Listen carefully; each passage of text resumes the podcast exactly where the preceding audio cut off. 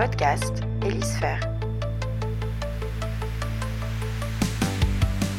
Bonjour à toutes et à tous pour ce nouveau numéro du podcast Hélisphère, votre podcast dédié à l'actualité data marketing, gestion des risques clients-fournisseurs et conformité en B2B. Aujourd'hui, pour ce sixième épisode, nous allons échanger autour de la place des femmes en entreprise. Quelle place ont-elles? Où en est-on de l'égalité salariale? Est-il aussi difficile d'arriver à des positions de pouvoir quand on est une femme? Pour échanger sur ces sujets, j'ai le plaisir d'être accompagné par trois femmes dirigeantes qui vont revenir avec nous sur leur parcours, leurs ressentis et leur vision sur les évolutions de la société et de l'égalité entre les femmes et les hommes. Pour commencer, j'accueille la colonelle Karine Lejeune, commandante de groupement de la Gendarmerie nationale en Essonne. Bonjour Karine, merci d'être présent avec nous aujourd'hui. Merci euh, de m'accueillir, bonjour. J'ai également le plaisir de recevoir Dominique Carlac, vice-présidente et porte-parole du MEDEF. Bonjour Dominique. Bonjour. Et enfin, notre dernière invitée, Valérie Attia, présidente d'Hélisphère. Bonjour Valérie. Bonjour. merci déjà à toutes les trois de vous être rendues disponibles malgré vos emplois du temps chargés pour venir échanger, comme je le rappelais en préambule, sur la place de la femme en entreprise en 2021. J'aimerais pour débuter notre discussion que l'on revienne sur vos parcours respectifs. Vous êtes toutes les trois aujourd'hui à des postes de responsabilité et j'aimerais savoir comment vous en êtes arrivés là, euh, si vous avez rencontré des difficultés ou non. On peut peut-être euh, commencer avec vous, Dominique oui, bonjour à nouveau. Euh, alors mon parcours, ben mon parcours, c'est pas un parcours compliqué finalement. Euh, je fais ce que je voulais faire. Je n'ai jamais connu d'entrave. J'ai eu des surprises, mais pas d'entrave.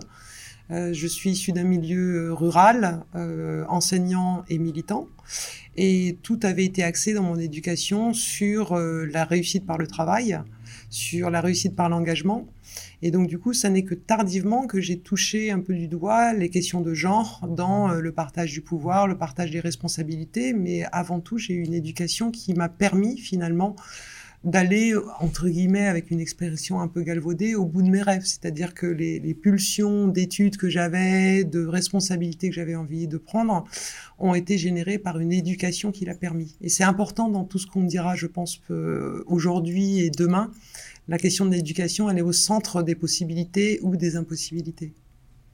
Très bien. Karine, de votre côté? Je me retrouve assez dans ce dans, cette présentation euh, puisque effectivement moi je suis euh, issue d'une longue lignée de, gendarmes hein, je suis la quatrième génération. Et finalement euh, mon parcours euh, c'est un parcours qui est assez classique pour un, officier de, gendarmerie. J'ai passé les, différents concours j'ai exercé des, des, postes de commandement sur le terrain de la même manière que mes que mes camarades masculins. Mais la difficulté que j'ai pu rencontrer c'est que je suis rentrée en gendarmerie au début des années 2000 à une époque où il y avait finalement encore peu d'officiers ou d'officières de gendarmerie. Et très vite, euh, malgré euh, une éducation qui m'avait expliqué que par le mérite, par le travail et par euh, la volonté de, de, pouvoir, de pouvoir faire ce que l'on souhaitait faire et de s'en donner les moyens, je me suis assez rapidement retrouvée confrontée à un certain nombre d'individus pas une institution, mais des individus qui très vite m'ont expliqué que euh, euh, les femmes n'avaient pas forcément leur place, que ça n'allait pas être aussi simple. Et donc, par euh, une certaine ténacité, par une volonté de faire ce que je souhaitais faire, c'est-à-dire servir l'institution gendarmerie, être au service du public et des concitoyens, et eh bien j'ai réussi à faire le parcours qui est aujourd'hui le mien et qui finalement doit permettre de démontrer que n'importe qui peut arriver à faire ce qu'il souhaite à partir du moment où il va s'en donner moyens. Très bien, donc on se retrouve un peu dans, vos deux parcours. Valérie, de votre côté, est-ce que vous avez le même ressenti ou est-ce que vous avez un parcours un peu différent? Euh, à peu près la même chose au fond. Euh, Dominique, vous parliez des études. Moi, j'ai toujours, enfin, j'ai fait des études. Et mes parents euh, venaient, effectivement, mon père a fait des études, il a fait Polytechnique, maman était enseignante, et dans, dans la famille, nous étions beaucoup, des, beaucoup de femmes, il y avait assez peu d'hommes, au fond, autour de nous, et, euh, et, je me suis rendu compte assez vite que euh, les femmes, de, y compris des générations précédentes, avaient, avaient souvent eu des parcours professionnels assez atypiques. Et donc finalement, je fais partie d'une lignée de femmes qui, mon arrière-grand-mère gérait une, une papeterie, une imprimerie, etc. Et finalement, j'ai fait ce que j'avais envie de faire, c'est-à-dire j'ai fait des études, euh, j'ai fait du conseil en stratégie. Ensuite, effectivement, je suis rentrée dans une grande entreprise où j'ai fait un parcours euh, dont les uns et les autres disaient que c'était plutôt admirable. Moi, je ne trouvais pas particulièrement que c'était admirable. Je faisais euh, ce, ce, pourquoi j'étais là. Et euh, jamais je n'ai trouvé face à moi un obstacle lié au fait que j'étais une femme. Et jamais je ne me suis vue comme étant une femme parmi un monde d'hommes. Effectivement, au comité exécutif, j'étais la seule, mais, mais j'avais un job et je faisais ce que j'avais à faire avec les compétences que j'avais. Et donc, je n'ai pas, en fait, je n'ai jamais eu le, su, enfin, le sujet du genre dans mon parcours professionnel n'a jamais été un sujet. Et, voilà. et si on s'en donne effectivement les moyens, comme le dit Karine précédemment, si on sait ce qu'on veut, on s'en donne les moyens, et on ne réfléchit pas en se disant, mon Dieu, quel est, quel, est l'obstacle qui va venir du fait que je sois une femme Si l'éducation est là, évidemment, les études, et puis l'envie et la volonté, la ténacité, euh, alors le sujet d'être une femme dans un monde de, de femmes et d'hommes n'est plus un sujet, à mon avis. Vous vous retrouvez dans les, dans les propos de Valérie, Dominique et Karine? Ah, Moi, complètement. En fait, euh, ça n'a jamais été un sujet genré, comme je le disais, comme euh, vient de le répéter Valérie. Après, la société peut projeter justement cette question du genre. C'est-à-dire que moi, il a fallu que j'arrive à pratiquement la cinquantaine, être dans une campagne euh, un peu politique, puisque c'était la succession à la présidence du MEDEF, où là, je me suis retrouvée en campagne. Et finalement, ce ne sont ni les gens que je connaissais, ni les autres candidats qui ont forcément projeté sur moi, mais beaucoup les médias qui m'ont vite euh, renvoyé à ma singularité en disant en fait je n'étais plus une candidate, j'étais la femme. J'étais, je suis sportive, j'étais la sportive, mais je n'étais plus une candidate dans cette course à l'élection à la présidence du Medef. Et c'est là où, pour la première fois, j'ai pris conscience qu'il y avait une question de genre, parce que moi, jusqu'ici, ça ne m'avait jamais, jamais effleuré. Je me dis, puisque j'en ai envie, puisque je pense pouvoir, donc je peux y arriver. Et en réalité, j'ai été surprise une fois, je, cite souvent cette anecdote, on était en campagne, j'ai faisais une audition dans un territoire, et puis euh, j'étais pas très connue, pas aussi connue que certains gros candidats, et euh, un homme qui était dans l'assistance euh, regarde son voisin en disant « Tu connais Dominique Carlac ?» Et donc, euh, son voisin lui dit, ben non, je ne connais pas Dominique Carlac. Et le questionnaire de lui répondre, euh, tu vas voir, euh, elle est pas mal, c'est une femme, mais elle est pas mal. Et c'était presque une fatalité à l'envers, de dire, en fait, c'est pas parce que c'est une femme qu'elle est pas bien.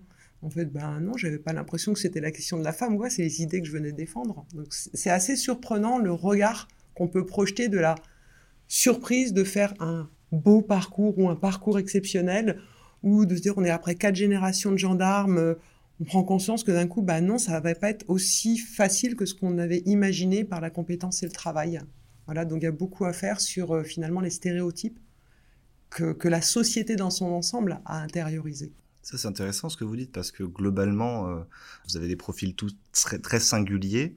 Aujourd'hui, quand on prend euh, l'étude qui a été publiée par Elisphère il y a une semaine tout juste euh, sur le paysage français des femmes dirigeantes, on se rend compte qu'aujourd'hui, la parité n'est pas respectée. on a, en termes de statistiques, une femme dirigeante pour deux hommes dirigeants, donc un ratio de, de 30-70 un constat qui a très peu évolué finalement. Si on prend les chiffres de 2017, d'un point de vue sectoriel, c'est à peu près la même chose. On retrouve à peu près euh, les mêmes secteurs qui sont surreprésentés par des femmes dirigeantes, que ce soit au niveau des services collectifs, au niveau du textile, habillement, cuir, avec 56-57%. Euh, la parité qui est atteinte dans certains secteurs comme la pharmacie, les services aux particuliers, la distribution, et des secteurs qui sont globalement sous-représentés principalement dans l'industrie, où on retrouve finalement dans les métaux 7,6% de femmes dirigeantes, dans les moyens de transport 8,8% et dans les transports et logistiques 8,9%.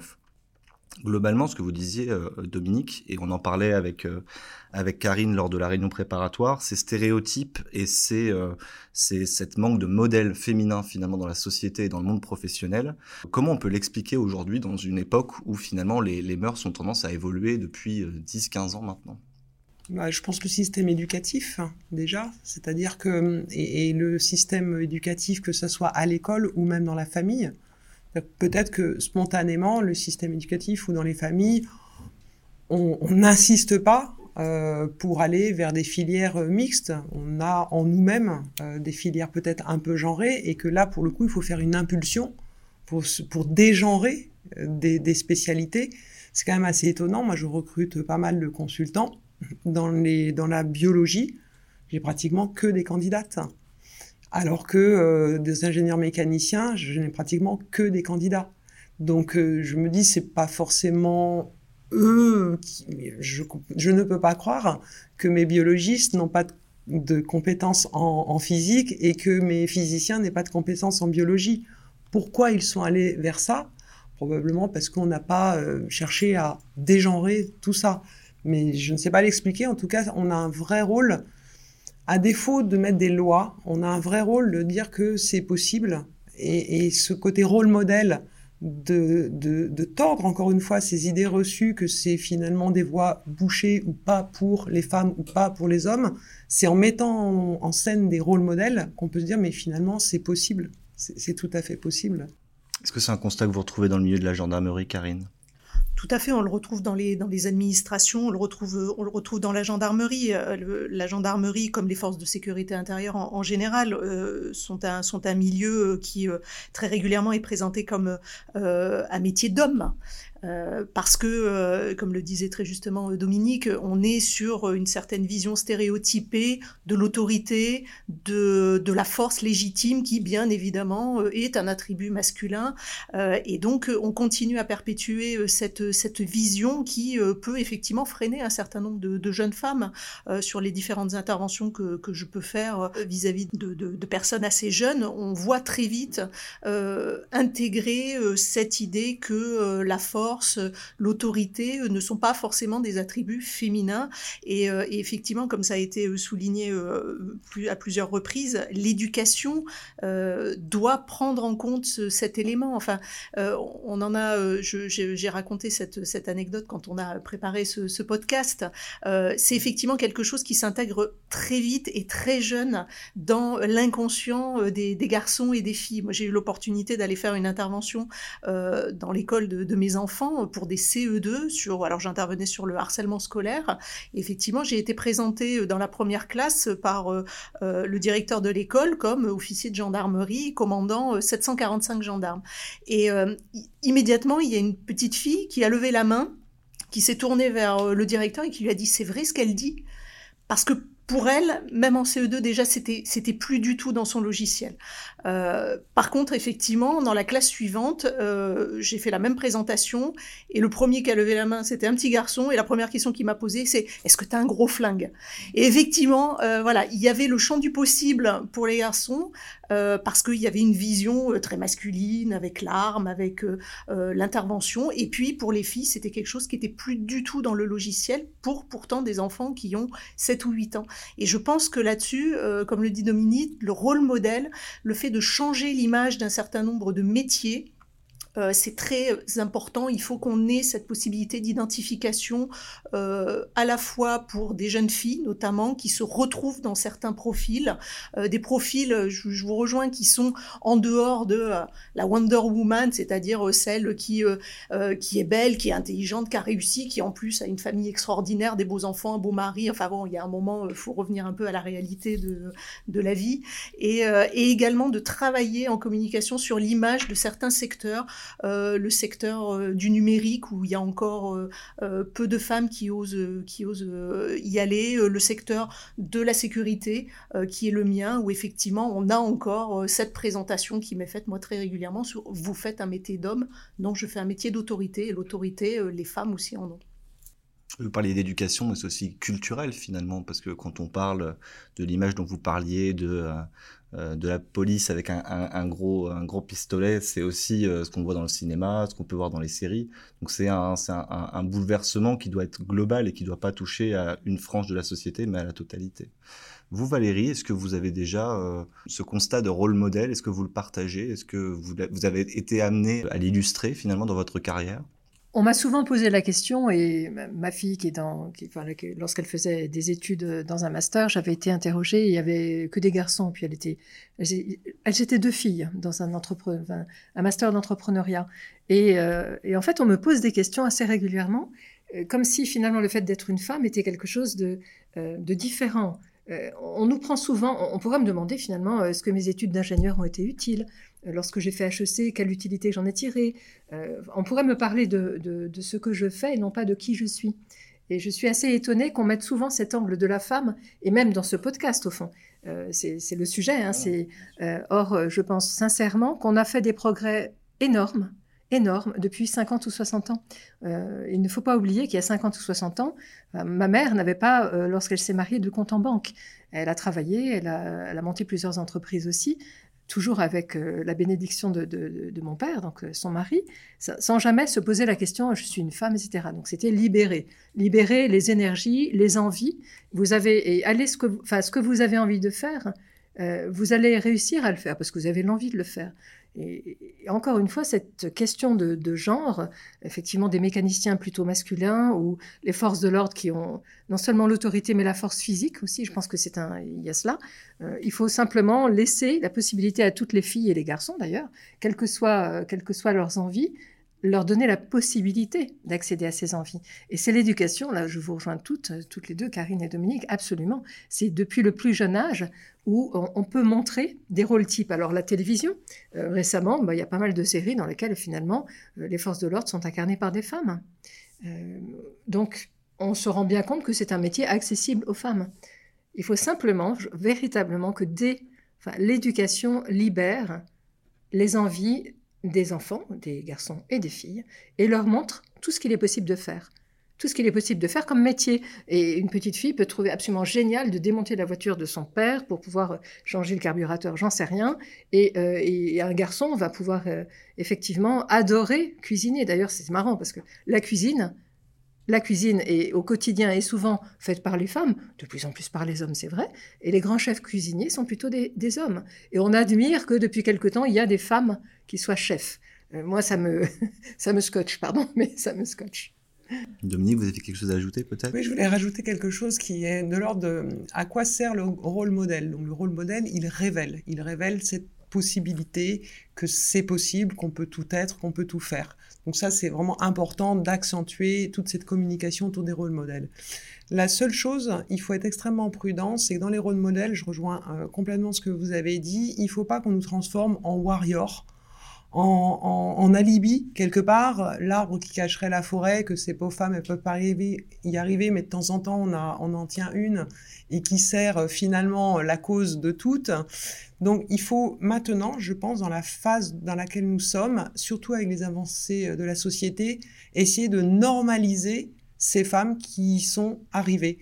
Parce que sinon, on va se retrouver, on va être clivante quelque part, euh, on va ostraciser tout un tas de jeunes femmes qui aimeraient bien y aller, mais qui se sentent pas vraiment aussi warrior que ces rôles modèles.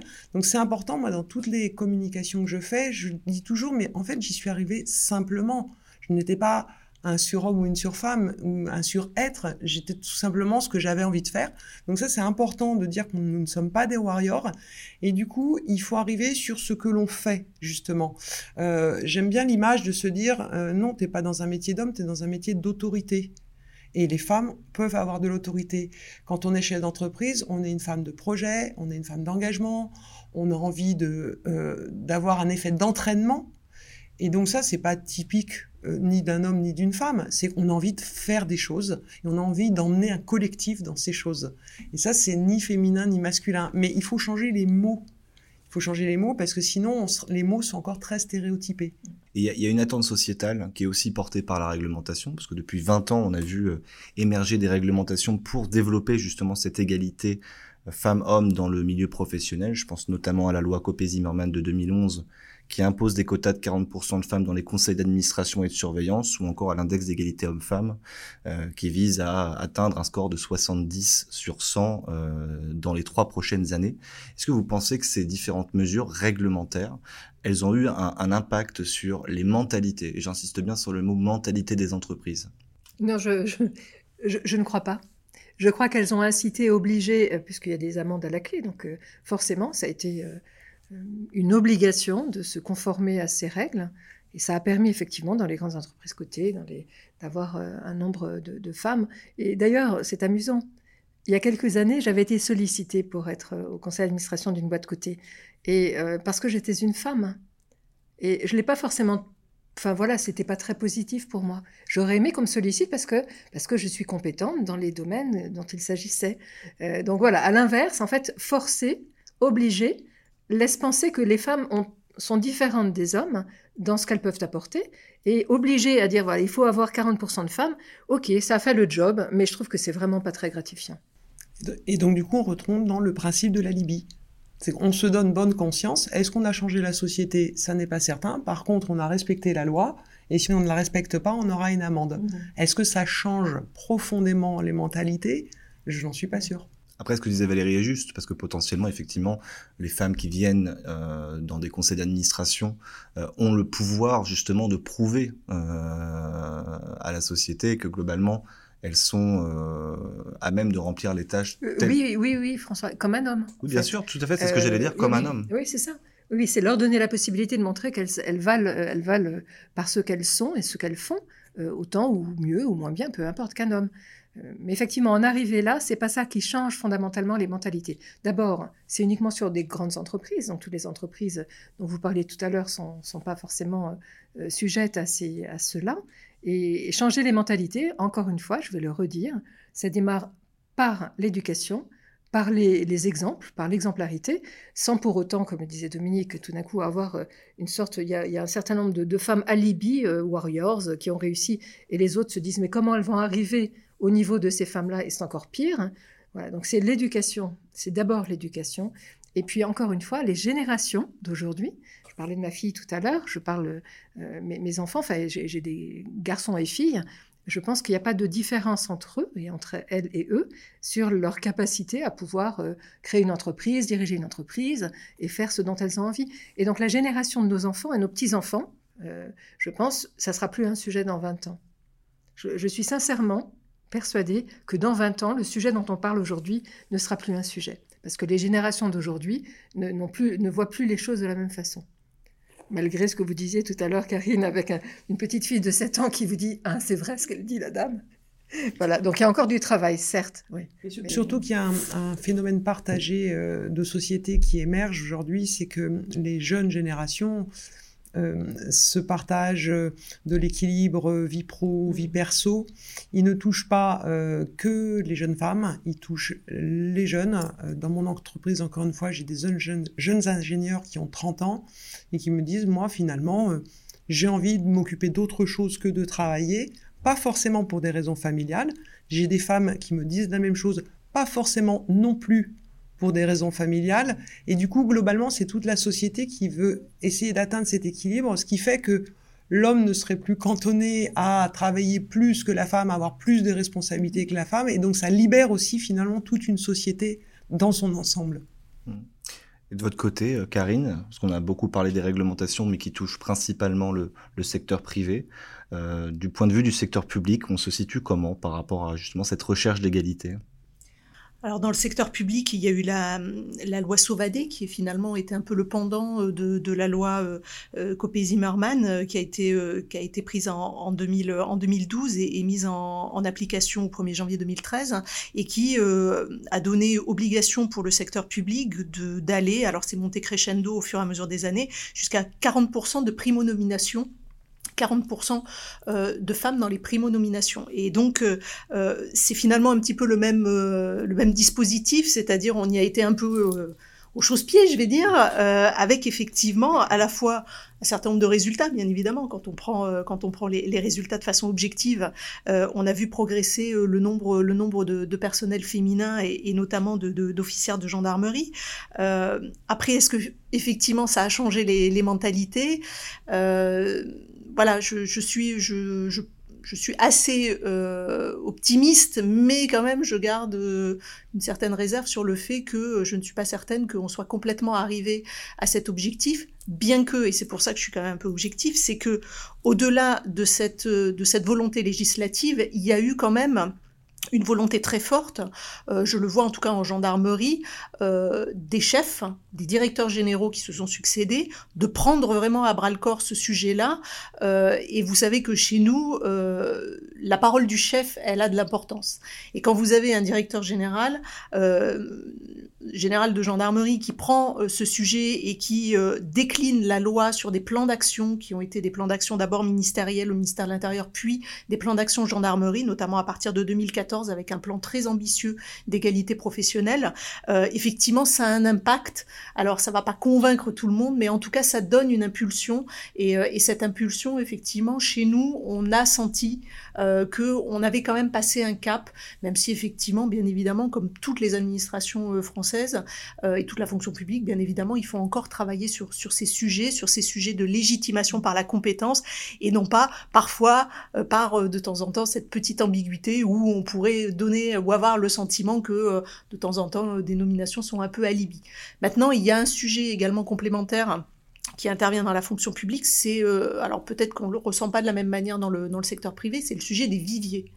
Et chez nous, ça reste quand même un sujet important, c'est-à-dire que pour arriver à faire ces, ces nominations, pour pouvoir euh, accompagner les femmes sur les postes de haut cadre dirigeant dans la fonction publique, il faut avoir euh, ce vivier euh, de personnel euh, formé, compétent. Euh, et dans ce cadre-là, malheureusement, pour l'instant, euh, les viviers de personnel féminin sont encore un peu trop restreints pour permettre vraiment de pouvoir aller chercher les compétences et la bonne, la bonne femme euh, au bon poste. Et donc, effectivement, on a encore cette difficulté qui, du coup, crée euh, ce sentiment parfois euh, bah, d'y avoir été un petit peu, un petit peu au forceps. Donc ça, c'est vraiment un travail au niveau du, secteur public qui est, qui est vraiment pris à bras le corps et qui est travaillé dans toutes les strates pour pouvoir identifier le plus tôt possible les hauts potentiels et pouvoir les accompagner au mieux pour ensuite pouvoir vraiment bah, nommer sur la compétence et non pas juste parce que euh, il faut une femme et puis qu'on n'en a pas assez donc on va chercher celle qu'on a sur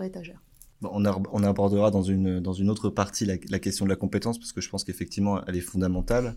Euh, on a parlé des femmes dirigeantes. Euh, globalement, on se rend compte que ces attentes sociétales, elles sont poussées depuis de nombreuses années, mais pourtant le ressenti des gens, que ce soit des hommes et des femmes, ne semble pas changer. Euh, une récente étude de l'Institut Montaigne Radio Classique pointe du doigt plusieurs faits intéressants à ce sujet. Pour plus de 9 femmes sur 10, les inégalités professionnelles entre les hommes et les femmes sont aujourd'hui encore très importantes. 79% d'entre elles pensent que l'accès à des postes de responsabilité est limité pour les femmes et 73% du panel met en lumière la difficulté d'accès à tous les métiers pour une femme. Donc cette prise de conscience sociétale, elle existe déjà depuis de nombreuses années, comme je le disais précédemment. Pourtant, la, situation ne semble pas évoluer de manière significative. Valérie, vous disiez tout à l'heure que c'est un phénomène un peu générationnel, que quand vous voyez vos enfants, vous vous dites que dans 20 ans, potentiellement, on aura rompu ces barrières et, on sera euh, un phénomène plus égalitaire. Est-ce que justement ça s'explique par ça, un phénomène générationnel, c'est-à-dire que finalement des habitudes qui ont été prises et qui se et qui perdurent Et est-ce que c'est normal que finalement ce processus d'égalité il prenne du temps? Il y, a, il y a deux choses l'égalité professionnelle, l'égalité des salaires. Euh, ça, de toute façon, c'est un travail de longue haleine pour pouvoir euh, donner à compétence égale une rémunération équivalente entre un homme et une femme. Et on part de loin. Donc année après année, effectivement, les efforts doivent être faits. Ça, c'est le premier sujet. Le second point, qui est effectivement l'aspiration professionnelle, le fait de dire euh, 79% des personnes pensent que finalement une femme ne peut pas aspirer au, même métier ou à une même carrière professionnelle qu'un homme. Euh, ça, eh bien, j'allais dire, je ne sais pas si ce sont les hommes et les femmes interrogés, si, ce, si ce ne sont que des femmes, j'allais dire, bah, le problème est aussi chez les femmes, c'est-à-dire comment est-ce qu'on se projette soi-même et on est deux, en fait, dans un sujet, euh, il y a les hommes et il y a les femmes. Et donc, le fait que les femmes se sentent autorisées ou pas, ça leur appartient. Évidemment, euh, si les hommes ne les y encouragent pas, c'est aussi un problème. Mais il faut que les femmes se prennent vraiment euh, à bras le corps leur avenir professionnel sans se mettre de frein.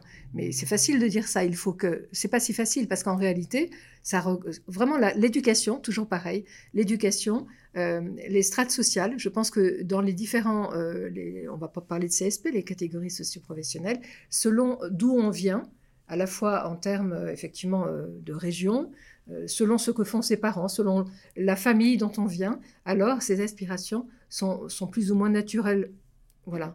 Et, des jeunes filles qui viennent de, milieux euh, peut-être moins favorisés où euh, il y a une lignée de femmes qui en général travaillent, enfin ne travaillent pas justement, s'occupent plutôt des, enfants, du foyer. Ça reste une réalité encore aujourd'hui. Et donc sortir de ces schémas-là va prendre du temps. Mais je pense que les générations vont aider à cela. Ce sera l'effet générationnel. Parmi les femmes que vous côtoyez dans vos milieux professionnels respectifs, est-ce que vous ressentez justement cette, euh, cette crainte d'inégalité Peut-être Dominique? Alors, moi non, dans mon secteur, le secteur qui est le conseil et de manière plus générale les services, je ne le ressens pas. En fait, je ne ressens pas trop le sentiment d'inégalité. Vous vous interrogiez tout à l'heure de savoir, mais euh, aujourd'hui, 9 femmes sur 10 pensent encore et parce que peut-être qu'on s'interrogeait pas sur le sujet il y a 50 ans, tout simplement. Donc évidemment, c'est un révélateur qu'on fait tout à l'envers, mais en réalité, on, ne se posait pas la question, on ne posait pas la question aux femmes. Et donc c'est probablement normal qu'il y ait ce sentiment. Donc quelle est derrière la définition qu'on peut mettre derrière inégalité? C'est plutôt un sentiment de dire je ne vais pas y arriver, surtout si je me compare à un homme. Et en fait, c'est ça qui, sur lequel il faut travailler. Parfois, je suis très étonnée de recommandations que font euh, certains ou certaines en disant, bah, il faut par exemple arrêter euh, les pots euh, le soir ou les réunions le soir parce que le soir, il faut rentrer s'occuper des enfants. Ben non, en fait. C'est quoi cette ineptie? Non, parce que le soir, il faut peut-être aller retrouver les copines, boire un verre, il faut peut-être aller euh, voir un musée, une expo, il faut peut-être aller faire autre chose. Mais du coup, moi, je suis assez optimiste aussi sur le fait que ce que l'on pensait spontanément comme une évidence il y a 50 ans, je pense qu'aujourd'hui, on ne le pense plus spontanément. Donc à partir de là, euh, tomber dans ces stéréotypes et les formuler, ça n'est plus possible. Il y a plein de choses qui, dans des films, dans des séries, dans des euh, podcasts, dans des euh, tout tout ce qui est médiatisé, n'est plus possible. Il n'est plus possible de plaquer une image stéréotypée de la femme aujourd'hui. On ne se rend pas compte que vous regardez même des choses d'il y a 30, 40 ans, on hypersexualisait les choses. Aujourd'hui, ça n'est plus possible. Et alors, il y a des dérives associées à ça, mais le fait que ça, ne soit plus possible dans le domaine médiatique fait que ça nous laisse quand même un champ dégenré pour se dire, bah, je, ne peux pas me permettre. Et donc, le sentiment d'inégalité, il tombera euh, plus on militera vers quelque chose de dégenré. En tout cas, moi, c'est ma conviction. Vous partagez cette conviction, Karine? Oui, et puis moi je, le vois, je le vois tous les jours. Hein. J'ai à peu près 20, 23, 24% de personnel féminin sur euh, sur le département de l'Essonne en gendarmerie, et euh, très clairement, je pense que euh, comme leurs camarades masculins, elles ne se posent absolument pas la question de savoir si elles sont légitimes ou pas, si elles sont des femmes ou pas. Elles sont des gendarmes à part entière. Elles ont une mission au service du public pour la protection des citoyens, et très clairement, elles sont bien dans leur basket, quelle que soit leur fonction et leur niveau. Et je pense qu'effectivement, on ne se posait peut-être pas la question il y a un certain nombre d'années, donc c'est pour ça qu'aujourd'hui la, réponse nous paraît peut-être euh, un, peu, un peu étonnante, mais euh, très clairement, moi je le, je le, vois tous les jours et, et, euh, je, trouve que j'ai des personnels qui sont hommes ou femmes, et notamment femmes, puisque c'est un, peu, un peu le sujet qui nous intéresse actuellement, qui, sont, qui sont très bien comme elles sont et elles se sentent tout à fait à leur place. Donc moi aussi, je suis plutôt optimiste sur, sur, cette, sur cette vision et, et sur le, le devenir, en tout cas dans le professionnel je pense qu'en tant que dirigeante, mais euh, dirigeant ou dirigeante, on doit accompagner justement euh, la société. Euh, moi, je suis toujours étonnée quand il s'agit de prendre des congés, quand il s'agit de gérer un problème d'enfant, que spontanément des salariés EES me disent bah non là je vais pas pouvoir parce qu'il faut que j'aille m'occuper de mon enfant malade ou je ne peux pas prendre mes vacances parce que là mon mari ça sera pas possible pour lui. Et c'est là où moi je me dis non c'est pas possible en 2021 d'entendre ça, ça n'est pas possible. Mais est-ce que au moins on s'est posé la question avant d'affirmer que ça n'était pas possible. Donc je pense que en tant que dirigeante qui avons fait tout ce parcours assez spontanément, sans trop se poser de questions, sans être des militantes de la cause, on peut au moins à chaque fois faire se poser la question des gens avec qui on travaille tous les jours en disant mais est-ce que tu t'es posé la question de dire euh, c'est une conviction que tu as intériorisée ou est-ce que tu en as simplement discuté pour voir si c'était possible ou pas euh, vraiment de t'organiser pour que ça soit un moment à toi et pour toi et que c'est toi qui décides? C'est très important effectivement. On va revenir sur un sujet qu'on a effleuré tout à l'heure, qui était justement euh, la représentativité des femmes en entreprise. On parlait des réglementations euh, et des acteurs qui, parlaient à l'époque de, quotas de femmes dans les entreprises. Christine Lagarde, présidente de la Banque Centrale Européenne, rappelait d'ailleurs en mars dernier que sans quota, il faudrait 140 ans pour arriver à la parité. Est-ce que vous pensez que la mise en place de quotas de femmes dans les entreprises, c'est un passage obligé pour aller vers plus d'égalité? euh, Pardon, mais le mot égalité me, choque là, en l'occurrence. Euh, c'est-à-dire, on parle d'égalité en nombre. En fait, hein, c'est ça. Et on a parlé tout à l'heure enfin, des quotas en se disant que finalement c'était parfois pas forcément rendre service que de dire c'est une femme alibi, elle fait partie, c'est elle qui va permettre de passer de 35 à 40% de 30 à 40% euh, au niveau du voilà. Donc forcément, ceci étant, sans ces lois-là, on n'en serait probablement pas là. Donc c'est plutôt une bonne chose. Mais il faut, enfin, il faut que cette bonne chose, sur le terrain, petit à petit, devienne une évidence et, que l'effet induit par la loi euh, soit substitué un jour ou l'autre par un effet assez naturel de recruter les bonnes personnes à la bonne place, quel que soit leur genre. Voilà, c'est quelque chose. Donc c'est forcément, ça a été bien, mais il faut que ça soit substitué par quelque chose de plus naturel, lié à la compétence et non pas au genre. Je partage totalement cet avis aussi. 140 hein. ans pour euh, arriver à l'égalité, de quoi parle-t-on en termes d'égalité D'une part, si c'est un nombre, je ne suis pas sûr que ça mette 140 ans. En réalité, je pense que la société et la façon dont on va l'accompagner va faire que ça va être raccourci et que un 140 ans, c'est une projection par rapport à ce qui s'est passé avant et qu'aujourd'hui la société va beaucoup plus vite que ça, et qu'en revanche, on pourrait radicaliser le propos et freiner les choses à force justement de réglementation, de normalisation, parce qu'on aurait droit de faire certaines choses et pas d'autres. Je pense que la société va beaucoup plus vite que ça, et donc on ne mettra pas 140 ans, et qu'on n'aura pas besoin forcément à chaque fois de quotas, de sanctions, parce que quelque part ça diabolise le sujet, là où on a besoin de l'accompagner. C'est le risque, effectivement. Et, euh, et, vous parlez justement de la compétence. Euh, je pense que quand on parle d'égalité en termes de, réglementation, euh, notamment pour la loi Copé-Zimmermann, on parle surtout de nombre, pour le coup. Et on pose pas forcément la question de la, compétence. pardon. Est-ce que c'est un risque, vous pensez, justement, que les débats soient un petit peu centralisés sur ces questions de nombre et non pas sur cette notion de, compétence et que finalement on, transforme un peu le débat et qu'on puisse effectivement, comme vous le disiez, le radicaliser on verra, on, verra. Je pense que la, compétence, lorsque une femme est recrutée euh, à un conseil d'administration, un conseil de surveillance euh, pour ces fameux quotas, bon, elle se sent un peu dévalorisée. C'est ce que je disais tout à l'heure. C'est-à-dire que on, prend, voilà, c'est pas parce que ta compétence est là qu'on te recrute, c'est parce qu'on a besoin d'avoir une femme en plus. Et donc ça, c'était, c'est terrible, c'est terrible. Mais ça n'empêche que ces femmes qui arrivent dans ces conseils de surveillance ou ces euh, son, ou ses conseils d'administration euh, ont la compétence qu'il faut.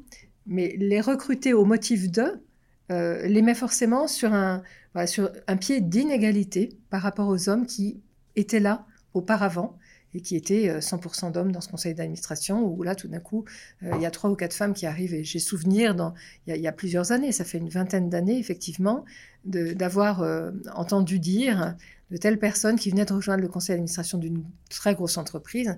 Ah oui, mais tu sais, c'est parce que c'est une femme.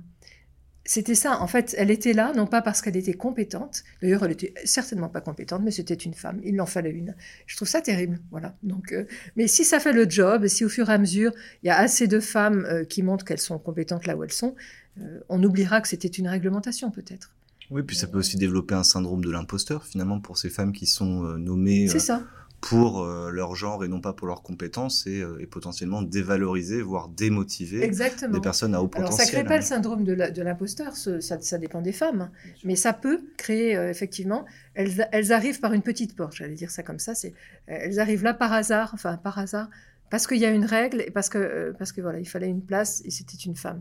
Donc effectivement, ça peut générer pour certaines femmes ce syndrome de de l'imposteur, ou en tout cas elles ne sont pas vues par les hommes du conseil d'administration comme quelqu'un qui a gagné sa place par ses compétences, mais simplement parce que c'est une femme.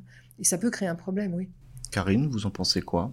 Je, suis, tout à fait euh, d'accord avec, euh, avec Valérie, c'est-à-dire qu'effectivement, euh, il, fallait ouvrir, il fallait ouvrir les portes, il fallait parfois même les enfoncer, ça a été fait, maintenant il faut arriver sur une certaine normalisation pour éviter justement cette difficulté de femmes compétentes, qui sont à la place qu'elles ont mérité de par leur expertise et leur parcours professionnel, et qui de temps en temps euh, vont se euh, finalement se, se, voir ramener à ce statut de femme avec toujours cette petite euh, voilà cette petite idée insidieuse dans l'esprit de certains de dire oui mais elle est peut-être là plus parce que c'est une femme que parce qu'elle est compétente. Effectivement il faut il va falloir travailler maintenant sur finalement le, le step d'après sur cette normalisation de euh, les femmes sont à ces postes, non pas parce qu'il fallait remplir les quotas, mais parce que elles sont les bonnes personnes au bon endroit, elles sont celles qui sont le plus à même de remplir la mission, de euh, prendre ses responsabilités et de faire avancer euh, l'entreprise ou l'institution dans laquelle elles servent. Oui, je pense qu'il faudra évoluer vers les critères. C'est vrai que ça a été une impulsion à un moment de se dire si je mets un critère de genre et qu'il est le plus important par rapport à tout le reste dans le recrutement des membres du conseil d'administration, ça a aidé à impulser, mais ça ne doit pas rester le seul critère, c'est-à-dire que d'autres critères qui seraient liés à des compétences, des expériences, des années passées dans tel ou tel domaine, dans tel ou tel pays, euh, avec euh, un nombre de langues pratiquées, une limite d'âge également, parce qu'en fait c'est vrai qu'il y a des postes, par exemple la représentation, euh, qui sont pris par des hommes qui ont fait un certain parcours et donc du coup on les garde. Ben, pourquoi pas caper à un certain âge certains postes à responsabilité, ce qui de fait ouvrirait beaucoup plus de, de postes pour les femmes, parce que le nombre euh, d'institutions où on voit que finalement on a encore beaucoup d'hommes entre 70 et 80 ans, euh, je pense que si on capait, ils sont pas forcément mauvais d'ailleurs, mais si on capait, de ce fait, il y a nécessairement plus de compétences qui vont émerger aussi euh, de partout, y compris de femmes. Ça me fait penser à, quelque chose, Dominique, ce que, ce que vous dites là. Euh, les réseaux. On parle beaucoup des réseaux au fond. Et euh, on est coopté pour, euh, voilà, on, présente telle candidature à tel conseil d'administration, un administrateur en général, voilà.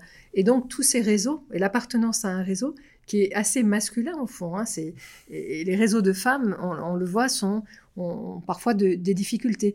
Que les femmes fassent partie de réseaux professionnels pour s'aider les unes les autres et pour pouvoir être cooptés et se coopter les uns. Ça, c'est quelque chose qui n'est pas encore dans les mœurs. Et je pense qu'on pourra parler d'égalité homme-femme le jour où la puissance des réseaux féminins sera équivalente et qu'on aura des réseaux tout court, d'ailleurs femmes et hommes mélangés. totalement d'accord. C'est-à-dire que plus vous montez haut dans le pouvoir, plus vous vous rendez compte du poids des réseaux, mm. de la cooptation, du coup de pouce, à un certain niveau de relation que vous ne pouvez jamais avoir si vous n'avez pas ce niveau de relation que vous avez cultivé pendant plusieurs années. Donc ça, c'est hyper important si on veut avoir plus de parité euh, dans l'influence. Bah, vous, vous, avancez un peu sur ma, conclusion où justement, euh, j'aimerais un peu avoir votre ressenti et votre prospective sur le monde du travail dans lequel vous évoluez.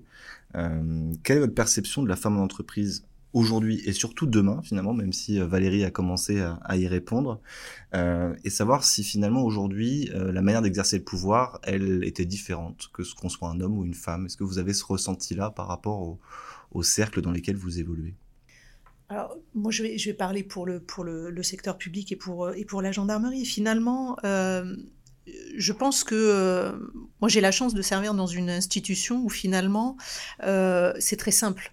On porte tous un uniforme. Ça veut dire que l'uniforme uniformise euh, le rôle du chef. Et le rôle du chef, qu'il soit un homme ou une femme, ce qu'attendent les subordonnés, c'est que le chef bah, chef, ils prennent les décisions, ils prennent l'initiative, euh, ils soient, euh, ils soient justes et euh, qu'ils portent vraiment euh, les, les subordonnés qui les guide sur le chemin et qui les fasse grandir. Et ça, je pense que c'est pas une question d'homme ou de femme, c'est une question de personne. Euh, vous avez euh, vous avez des gens euh, qui ont un certain nombre de, qualités pour pour devenir des leaders, et puis vous en avez d'autres qui effectivement vont vous commander de façon un peu plus, je dirais un peu plus commune, ou en tout cas vont rester plutôt dans, des critères un peu plus un peu plus généraux. Et, et je pense qu'il n'y a pas vraiment de différence entre une, une façon de, de en tout cas pour, la, pour une institution militaire comme la gendarmerie, de commander. Euh, on commande selon ses convictions, on commande selon euh, son parcours, on commande selon sa personnalité, euh, selon ses appétences aussi sur certaines thématiques, sur la façon dont on va prendre en compte la mission. Et effectivement, pour moi, ça n'est pas une question d'homme ou de femme, il n'y a pas une façon de chefer chez les hommes, une façon de chefer chez les femmes. c'est vraiment une question de, une question de personne. Alors, je voilà, je ne sais pas comment ça se passe dans le monde professionnel privé, mais en tout cas, dans le monde militaire, dans le monde de la gendarmerie, euh, je pense que avant tout, le rôle du chef est quelque chose qui euh, permet euh, finalement de gommer un petit peu cette question d'homme ou femme pour vraiment se retrouver derrière le leader, derrière celui qui prend les décisions et celui qui commande la mission et qui l'amène à bien. Dans le monde de l'entreprise, moi, ce que j'observe, c'est que sur les salariés, je ne parle pas de la sphère euh, dirigeante ou, fondatrice ou fondateur. Chez les salariés, il y a vraiment une convergence aujourd'hui entre hommes et femmes, une convergence d'aspiration. C'est ce que je disais tout à l'heure entre euh, la répartition des temps, l'équilibre vie professionnelle, vie personnelle. Je trouve qu'il y a une convergence des genres, c'est-à-dire que des femmes qui veulent prendre leur envol et travailler peut-être plus, prendre plus de responsabilités, et des papas qui, des futurs papas qui de plus en plus veulent leur congé paternité. Donc il y a cette convergence d'aspiration qui va faire la part des choses entre le travail et le pas travail. Chez les salariés, on observe cette, euh, en tout cas dans mon entreprise et dans beaucoup d'entreprises de services, sur les sphères plus dirigeantes. Je pense qu'il faut qu'on fasse un vrai effort aujourd'hui euh, de gommer euh, toute intervention, toute manifestation qui serait taguée au féminin. On n'arrivera pas à faire émerger des talents, des compétences si on continue justement à vouloir genrer le sujet en disant c'est quoi la chefferie au féminin, c'est quoi le leadership au féminin, c'est quoi la création d'entreprise au féminin. Il faut qu'on arrête avec ce au féminin. C'est quoi de cheffer? C'est quoi de créer, c'est quoi de développer, ça c'est la vraie question. C'est-à-dire c'est quoi, what is the, what is the beef? C'est où est-ce qu'on veut en arriver? Et à ce moment-là, faisons monter en puissance euh, les candidats ou candidates qui ont envie de le faire. Valérie, vous avez quelque chose à ajouter peut-être? Je pense que là, on arrive aujourd'hui à un résultat qui finalement est le résultat de dizaines d'années où euh, on dit que les garçons ont plus comme ci, plus comme ça, et les femmes sont plus comme ci, plus comme ça. Et donc on a tendance à dire qu'une femme dirigeante fait plus preuve des qualités qu'on a toujours attribuées aux femmes. Euh, plus de générosité, plus d'empathie, euh, moins de moins d'envie politique, moins de désir politique, plus de euh, oui plus d'empathie, plus de dire l'entreprise est un tout. En fait, c'est un corps social qu'il faut amener à grandir. Voilà. Et on dit que ça c'est plutôt les femmes et que les hommes sont plutôt plutôt dirigistes, carriéristes, etc. Et ben ça, typiquement, c'est le résultat de, dizaines d'années d'éducation masculine et féminine différenciée. Alors que, comme le dit Dominique, il n'y a aucune raison pour qu'une femme qui dirige ou un homme qui dirige ne fasse pas preuve des mêmes qualités euh, intrinsèques qui sont euh, l'empathie, l'engagement, l'entraînement, le leadership, euh, voilà, qui sont des qualités indéniables pour diriger une entreprise. Mais encore une fois, il faut qu'on arrive à dégenrer ces qualités. L'empathie n'est pas purement féminine euh, et, l'autorité n'est pas purement masculine. Voilà. On va pouvoir conclure si vous le souhaitez, à part si l'une d'entre vous veut rajouter quelque chose sur le débat. Eh bien, la prochaine fois que nous ferons ce débat, nous serons trois femmes et trois hommes. Exactement. Oui, oui, c'est ça. À parler, j'entends, hein, parce que dans la salle, on est représentative de toute la démographie nationale. C'est vrai, c'est vrai, c'est vrai. Comment les hommes voient-ils, enfin, voient-ils, pardon Là, c'est une super synthèse, là. ça, c'est vrai, ce serait intéressant pour le coup. Les voilà, les femmes et les hommes dirigeants se voient-ils différents? Parce que, parce que justement, on, on se, on, on, se démarquera du sujet, parce qu'on ira sur les sujets, en fait, c'est quoi être un bon chef C'est quoi être un bon leader? C'est quoi être quelqu'un qui met de l'harmonie dans l'entreprise? C'est quoi quelqu'un qui donne du baume au cœur ou qui donne des mots de ventre? Et là, on peut se dire que, bah, évidemment, que ça n'est pas genré. Quelqu'un qui met du baume au cœur, ça peut être un homme comme une femme. D'où l'importance de la compétence, que ce soit un homme ou une femme, de il y a respecter le savoir-faire et puis le savoir-être. Et le savoir-être doit se développer aussi chez les hommes, parce que c'est vrai que souvent, euh, parfois, ils en manquent. Non, mais c'est vrai, on peut le dire sérieusement. Eh ben, merci à toutes les trois, en tout cas, de vous être prêtés à l'exercice et d'avoir partagé avec nous vos expériences respectives. Nous espérons que ces échanges vous auront intéressé autant que nous. De notre côté, nous vous donnons rendez-vous à la rentrée pour une nouvelle saison du podcast Hélisphère. Merci à toutes et à tous pour votre fidélité et à très bientôt.